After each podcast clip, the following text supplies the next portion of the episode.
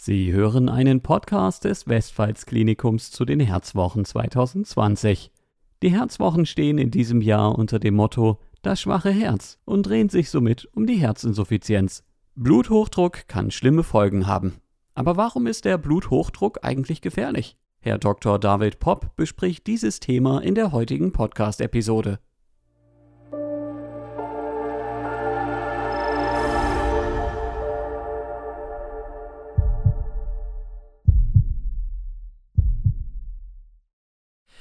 Die hypertensive Herzerkrankung ist ein weitaus häufigeres Problem, als es uns erscheint. Sie besteht aus einer Reihe von pathologischen Veränderungen, die auf Herzebene infolge eines anhaltend hohen Blutdrucks auftreten. Wenn wir von einer hypertensiven Herzerkrankung reden, beziehen wir uns nicht auf punktuelle Anstiege des Blutdrucks als Reaktion auf körperlichen oder geistigen Stress, sondern als Folge chronisch erhöhter Blutdruckwerte, da passagiere Erhöhungen des Blutdruckes nicht jene spezifischen Veränderungen hervorrufen, wie wir sie von der hypertensiven Herzerkrankung her kennen.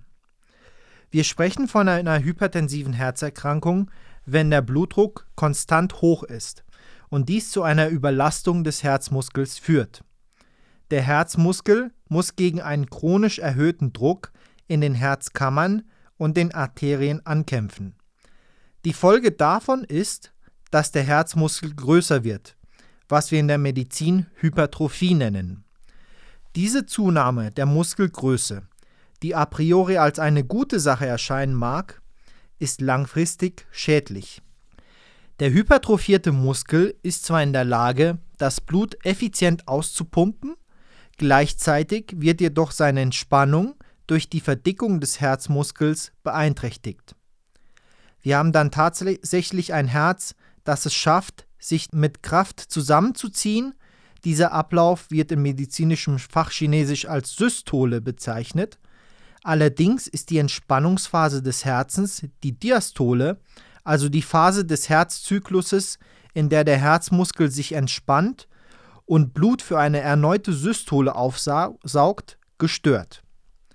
Wir sprechen dann von einer diastolischen Funktionsstörung, die letztlich zu einer Herzinsuffizienz, das heißt zu einer Herzschwäche führen kann.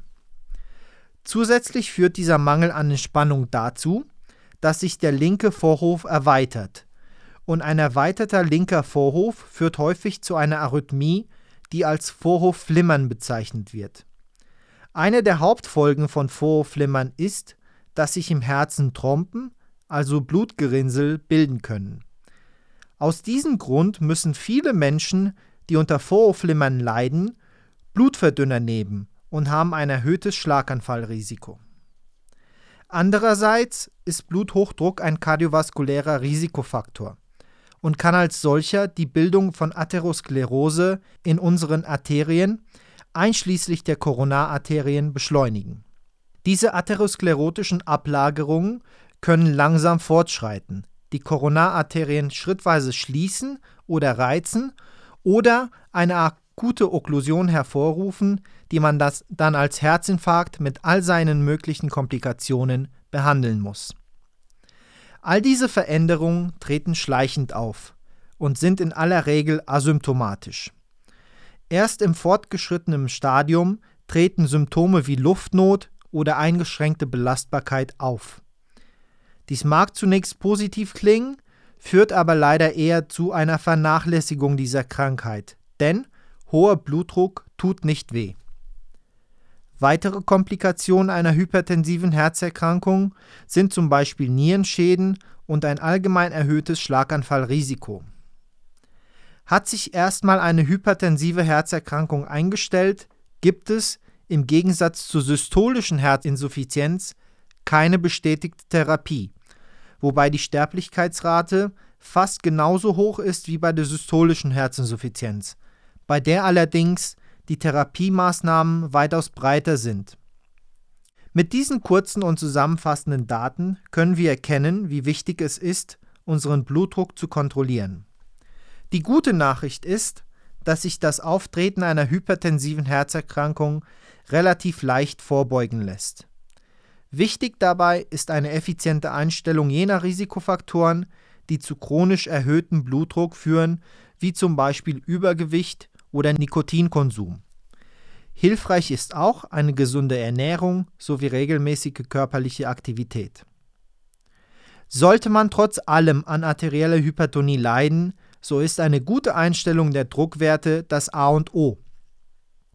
Gemäß der Leitlinien der Deutschen Gesellschaft für Kardiologie gilt es, Blutdruckwerte zwischen 120 und 139 systolisch und zwischen 80 und 89 diastolisch zu erzielen. Regelmäßige Kontrollen der Druckwerte spielen eine wichtige Rolle.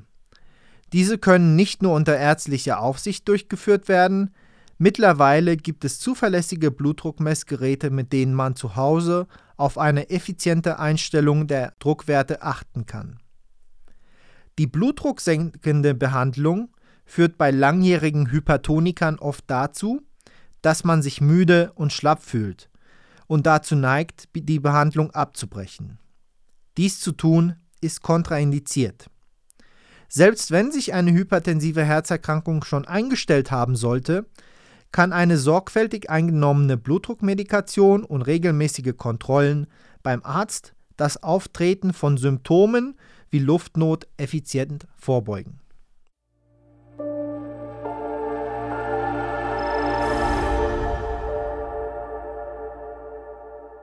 Weitere Episoden zu den Herzwochen des Westpfalz-Klinikums finden Sie auf Apple Podcasts, Google Podcasts, Stitcher, Spotify und überall, wo es Podcasts gibt.